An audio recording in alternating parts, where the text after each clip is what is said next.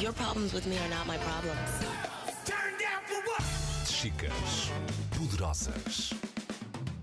Bitches get stuff done.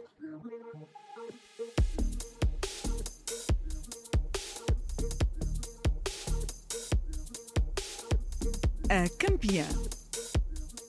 Quando o Jorge Miguel, depois vamos fazer uma conferência de imprensa e vamos apresentar que vais tentar o recorde mundial. Jorge Miguel, mas depois se eu não consigo. E ela, aí ele, vira-se, tentaste, olha qual é que é o problema.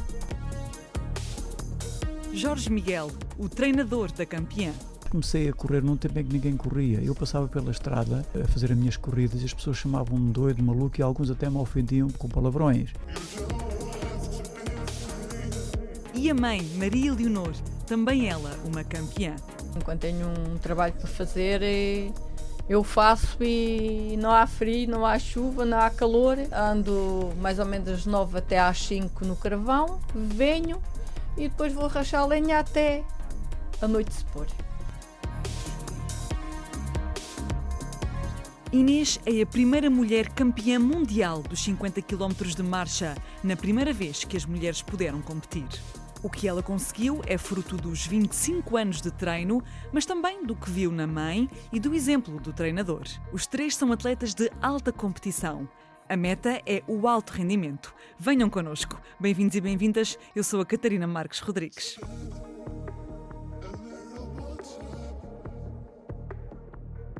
Como é que se aguenta 4 horas a marchar? Olhe, pergunta à mãe da Inês como é que ela aguenta um dia inteiro lá no- nos fornos a fazer o carvão, que é um trabalho extremamente duro. Mas eu, como treinador, o organismo humano, até uma hora de esforço, so- sobrevive só com água. A partir de, de um esforço, de- no caso dos 50 km, dos 20, dos 25, dos 30, eh, tem que haver os chamados abastecimentos. Nós, a prova é feita num circuito de 2 km, o atleta passa 25 vezes junto à pessoa, por acaso era eu que estava na mesa dos abastecimentos, e vamos dando aquilo que ela vai necessitando para repor eh, e manter o corpo novamente em equilíbrio. Repare, a Inês é das poucas atletas no mundo que completou mais de 100 provas de 20 km de marcha. Por exemplo, está numa competição eh, e chega aos 15 km, estou a falar de uma competição de 20, chega aos 15 km e acabou-se as forças todas.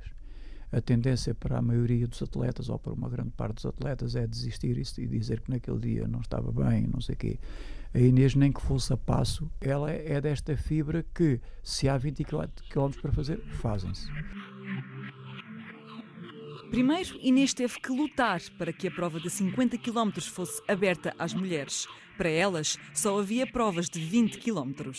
Todas as disciplinas do atletismo tinham o setor feminino e o setor masculino.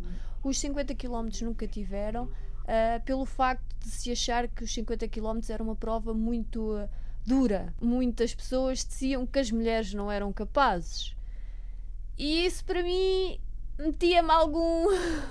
ah, incomodava. Alguma comichão, não é? Porque não? Eu treinava sempre com rapazes, ok, há alturas que eles andam mais depressa que eu, mas porquê é que eu não iria conseguir fazer 50 km como eles faziam? E depois de ver um colega meu com 21 anos, 22 anos, a fazer 50 km e a fazer mínimos para os Jogos Olímpicos, se tinha muito menos anos de prática do que eu, aliás, os anos de prática que eu tenho de atleta ele não tem de vida, porquê é que eu não iria fazer 50 km? Ok, faço ao, ao meu ritmo, mas iria conseguir. E não era só os 50 km, eram os 50 km que tinha de ser melhor que a melhor marca que existia anteriormente, que era 410 59. Sou muito boa a competir comigo própria.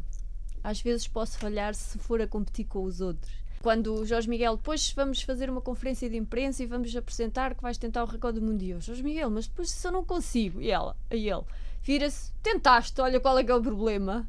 E eu, pronto, está bem, o que é que temos a perder? Não temos nada a perder, siga. Maria, também se revê aqui nesta lógica de superação e de trabalho, independentemente de estar frio, de estar chuva. Sim, estou bem, sou assim. Quando tenho um trabalho para fazer, eh, eu faço e não há frio, não há chuva, não há calor. Como é que é o seu dia a dia? Meu dia a dia é trabalhar. Acorda de manhã a que horas, mais ou menos? O que é que vai sete, fazer a sete seguir? e meia. Trato dos meus animais e depois vou tirar carvão. Mesmo a altas temperaturas, não é? Sim. O que é que tem que fazer Ou exatamente? então arrachar a lenha. ando mais ou menos das 9 até às 5 no carvão, venho e depois vou rachar a lenha até a noite se pôr. Qual é que é a maior dificuldade desse trabalho? As duas é. O calor é pior. Porque o frio, a gente tem frio, veste um casaco.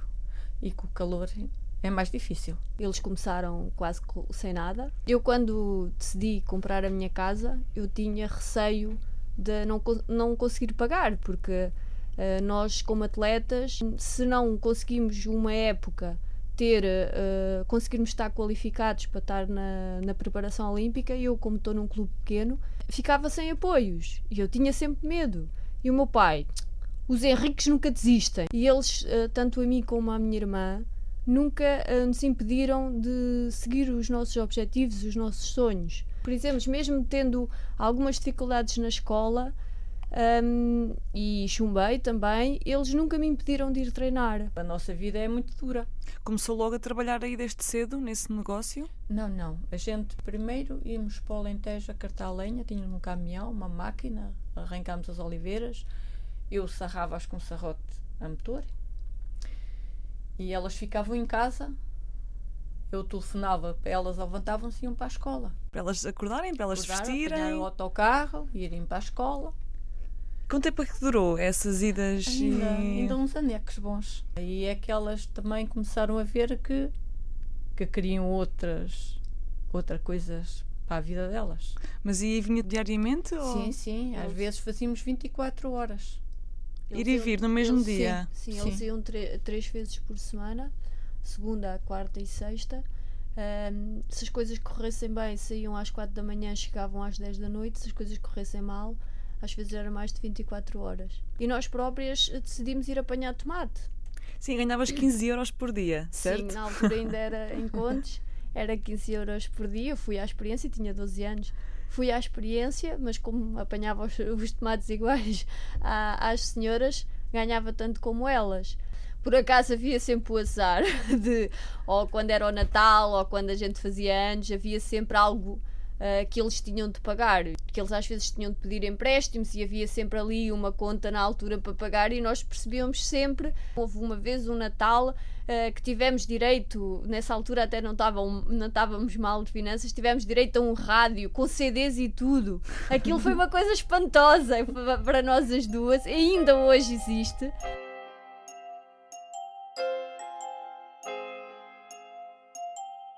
O que também ainda existe é a vontade de bater recordes. Inês conseguiu o ouro aos 37 anos, idade em que muitos atletas estão a reformar-se. O exemplo de persistência veio do treinador. Eu fui criado numa família, éramos oito irmãos, passámos por muitas dificuldades. O meu pai costumava dizer que todas as pessoas um dia a sorte lhe bate à porta. E alguns fecham a porta não abrem. Mas outros nem a veem, não é? Nem eh, sequer se conseguem calhar não perceber. procuram. Repare, eu comecei por, por, por gostar muito de desporto num tempo em que ninguém fazia desporto. Eh, quando muito havia uns rapazes que jogavam futebol. E depois comecei a correr num tempo em que ninguém corria. Eu passava pela estrada eh, a fazer as minhas corridas e as pessoas chamavam-me doido, maluco e alguns até me ofendiam com, com, com palavrões. E eu continuei sempre, sempre.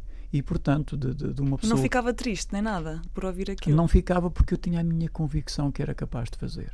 Repare, eu comecei por trabalhar na, na agricultura. O meu pai tinha uma pequena quinta onde nós trabalhávamos lá.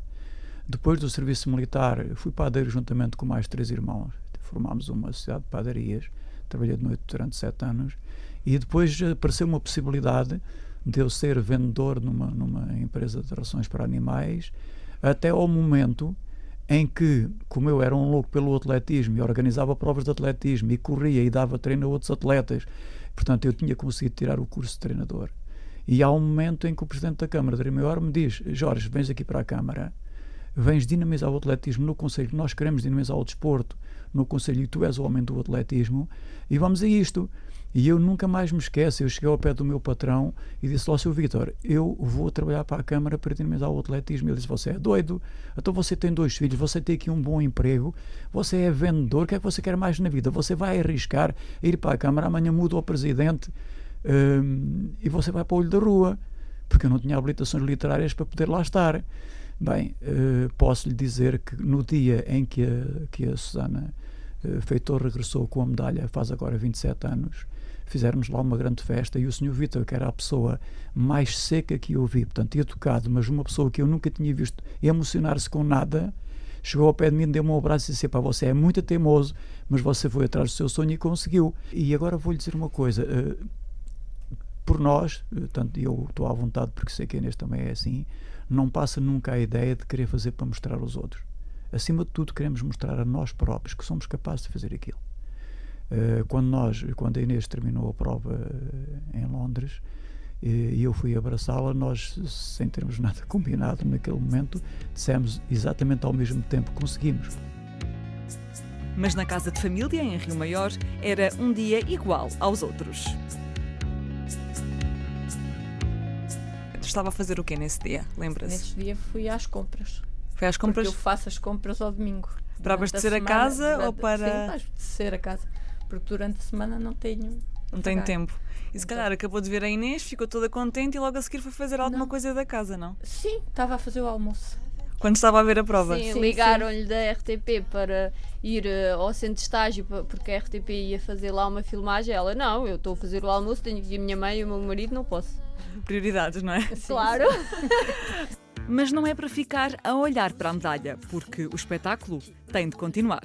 Quando tive um bocadinho, eh, quis ir correr, porque quer dizer, fiz 50 km, vou dar assim descanso ao corpo de repente, ele também não gosta. O que ganhei, já ganhei, e como as vitórias, existe a derrota, eh, nós podemos alterá-la, podemos voltar a ganhar, e as vitórias também podemos perder na próxima. Por isso, para eh, voltarmos eh, a fazer algo de fantástico, temos de continuar a trabalhar. Eu tenho atletas que, quando falham, a culpa é, nunca é deles, é sempre do treinador ou de outra coisa qualquer. É, é a mesma coisa que quando a gente, às vezes sem querer, tratamos mal uma pessoa e depois ter que lhe pedir desculpa. E há pessoas que não têm coragem de fazer isso, por uma questão de orgulho pessoal, não, não- não querem. Nós só conseguimos melhorar quando reconhecemos que falhamos. Porque eu, A Inês continua a há uns anos atrás E é Uh, há um atleta há um atleta que para mim foi foi extraordinário. Uh, se calhar o melhor português de sempre que é o Carlos Lopes que um dia estava a dar uma entrevista a vários órgãos de comunicação social e, e lhe perguntaram como é que e ele disse olha eu quando ganhei nunca aprendi É nada verdade. Uh, mas quando perdi é que eu aprendi porque eu ia para casa a pensar como é que eu hoje perdi isto. Olha eu dou-lhe um exemplo. Uh, recentemente isto não é só coisas boas a Inês ia numa competição na Taça da Europa de Marcha isto foi em maio na, na, na, na República Checa e ela ia com a Ana Cabecinha as duas para, para discutir a, a medalha de prata e a medalha de bronze. Estava praticamente garantida. Depois a Ana Cabecinha acabou por ficar com a medalha de prata e a Inês foi desqualificada. E nós inicialmente ficámos muito magoados porque achámos que não foi justo. Mas depois chegámos a Portugal e refletimos os dois e dissemos ok, continuamos a pensar que não foi justo mas deixa-me ver Temos de fazer algo. onde é que nós eh, possamos ter cometido algum erro. E vamos à procura vendo os vídeos, vendo as imagens, vendo as fotografias. Nós andámos um mês a treinar para uma competição que se vai disputar eh, em condições de calor enormes. E preparámos para essa situação.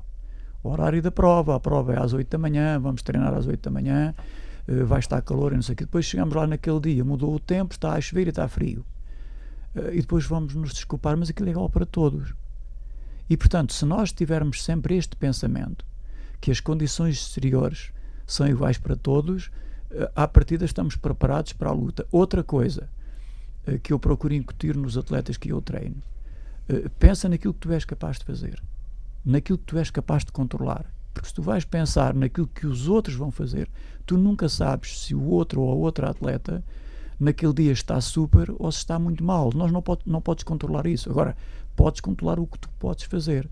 Eu cheguei a ter eh, longas conversas com a Inês uma semana depois da- de uma prova em que correu mal ter acontecido. Quando já tudo se acalmou, vamos lá agora aqui sentar. O que é que nós fizemos mal? Eu próprio, como treinador, a primeira coisa que eu penso para mim é assim: será que eu dei treino demasiado e o atleta não recuperou? Pois, Será questão de que trabalho eu- de equipa, não é? Obviamente, é que muitas vezes aquilo não é só carregar no botão, temos que ver por que motivo é que o atleta chegou àquele momento e não conseguiu. Eu, após ser atleta, quero ter sucesso do que irei ser a seguir. Uh, porque não quero só ficar ai, a atleta Inês Henriques, eu quero ser ou uma boa enfermeira, reconhecida por isso. Eu procuro sempre uh, não pensar, ok, o treino é duro, não, é fazê-lo por prazer. E aproveitar o momento dos estágios, que eu faço muitos estágios em altitude, aproveitar, ok, não sei se volto aqui mais, aproveitar todos os momentos das pessoas dos, estrangeiras que eu conheço. Um, desfrutar do que faço e tudo sai muito mais facilmente. Desistir é o mais fácil, não é? Acabamos ali o sofrimento. E eu posso ir muito mal, posso já uh, ver as outras todas a passar, mas desistir é a última opção para mim. O que eu fiz com a Inês é aquilo que eu faço em tantas outras provas em que as coisas correm mal. Portanto, o atleta está lá dentro, a gente pode gritar ou dar umas instruções, às vezes o atleta faz, outras vezes não faz. E quando não faz, assumimos ambos que falhamos. Uh, olha, eu recordo-me ainda o ano passado, nós treinámos tanto, a Inês estava numa super forma para os Jogos Olímpicos do Rio de Janeiro. E eu disse: Este ano a Inês vai fazer uma prova extraordinária, porque ela nunca esteve tão forte como este ano. E chegámos lá, nós queríamos um lugar nas oito primeiras, ou pelo menos até o décimo lugar, e ela ficou em décimo segundo, e no final uh, demos o nosso abraço que ninguém reparou e dissemos: Ok, não conseguimos o nosso objetivo, uh, ficámos apenas em 12 lugar, porque isto é um trabalho de equipa. Assumimos isso e quando o Presidente do Comitê Olímpico nos disse: Mas vocês, 12 é extraordinário, não é? Não é porque nós queríamos mais. Se a Inês estiver bem emocionalmente, com a sua rede de família, amigos ou outras pessoas que lhe são próximas, o seu trabalho também será mais fácil. É, é porque assim, eh, eu recebo muitos jovens como a Inês, que com 12 anos ou 13 anos aparecem a fazer atletismo e ao fim de pouco tempo eu percebo-me como é que é o ambiente em casa, porque quando eles são dos que não desistem, dos que vão à luta, eu percebo que algo os leva a que sejam assim. Eu também me acontece muitas vezes, levanto-me em casa e pá, apetece-me é ficar aqui um bocado, mas não, mas eu, eu tenho que estar às, às 8h30 ou às 9 horas na pista, os atletas estão lá e portanto não há, não há uma outra opção, é aquela.